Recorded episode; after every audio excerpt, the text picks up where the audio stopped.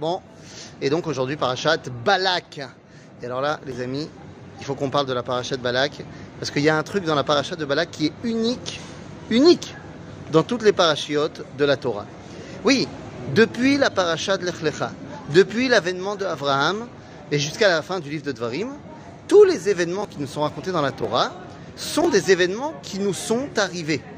Sont des événements qui sont arrivés à la famille d'Abraham, à Abraham, au peuple Israël, au peuple juif. Et puis voilà que nous arrivons à Paracha de Balak. Et sans compter les derniers versets de la Paracha qui parlent du problème que nous avons avec les Benot Moav, si on prend toute la Paracha de Bilam, celle qu'on appelle Paracha de Bilam, qui est 90% de la Paracha, eh bien c'est la seule Paracha que nous n'avons pas vécue. Ben voilà.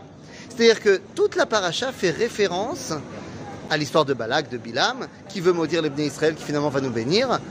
Mais nous, on n'est pas au courant. C'est-à-dire que si on y réfléchit de petites secondes, eh bien, les Béné Israël n'ont pas vu l'histoire de Balak et de Bilam, l'histoire de la. Tout ça, les Béné Israël ne l'ont pas vu. C'est-à-dire que de notre point de vue, c'est Matovu Alecha Yaakov Mishkenotecha Israël. Nous sommes dans nos tentes, tranquillement, et on ne sait pas ce qui nous arrive.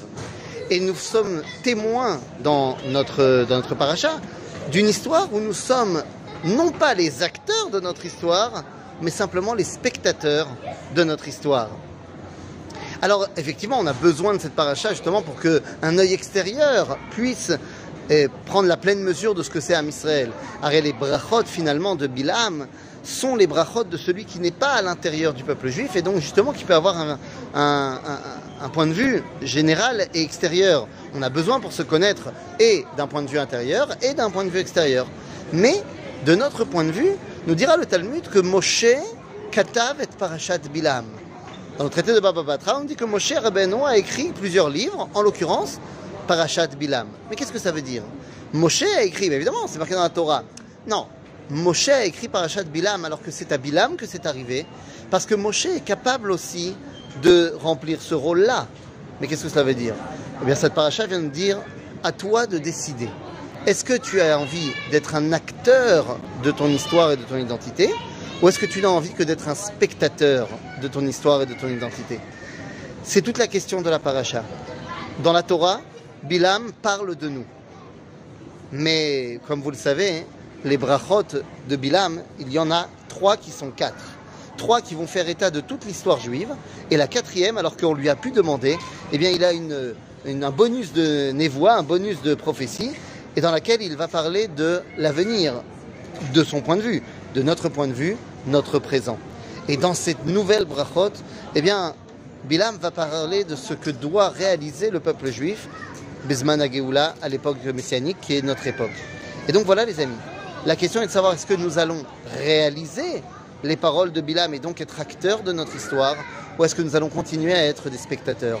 Les amis, je vais terminer simplement par une petite anecdote très personnelle. Lorsqu'on m'a demandé, il y a de cela presque 20 ans, lorsque j'ai fait mon alia, eh bien, on m'a posé la question, mais pourquoi tu as fait ton aléa Je me rappelle, mon directeur de l'école m'a posé la question, mais enfin, euh, monsieur Fison, qu'est-ce qui se passe? Pourquoi vous ne préparez pas votre rentrée à l'université? Je dis, mais vous savez, monsieur, j'ai pas besoin parce que moi, je pars à l'étranger. Il comprenait pas. Il me dit, ah bon, vos parents vont immigrer Il dit, non, il n'y a que moi, je pars en Israël. Et à ce moment-là, il m'a dit cette phrase fantastique. Il m'a dit, mais comment ça, monsieur Fison, vous n'êtes pas bien chez nous? J'ai dit, si, je suis très bien, mais je suis chez vous. Et j'ai envie de rentrer chez moi. Et quand il m'a demandé pourquoi, alors qu'on était en plein 2002-2003, c'est-à-dire on était en plein pendant la Intifada, et on voyait l'histoire du peuple juif se dérouler à la télévision. Je lui ai répondu, j'en ai marre d'être un spectateur de mon histoire, j'ai envie d'en devenir un véritable acteur. Eh bien les amis, c'est de cela dont on parle. La paracha de Balak nous propose cette dualité, où on est spectateur de l'histoire, où nous prenons notre destin en main et nous devenons des acteurs de l'histoire d'Israël.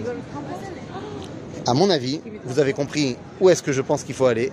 Nous devenons les acteurs de notre présent pour assurer notre avenir. Shabbat shalom les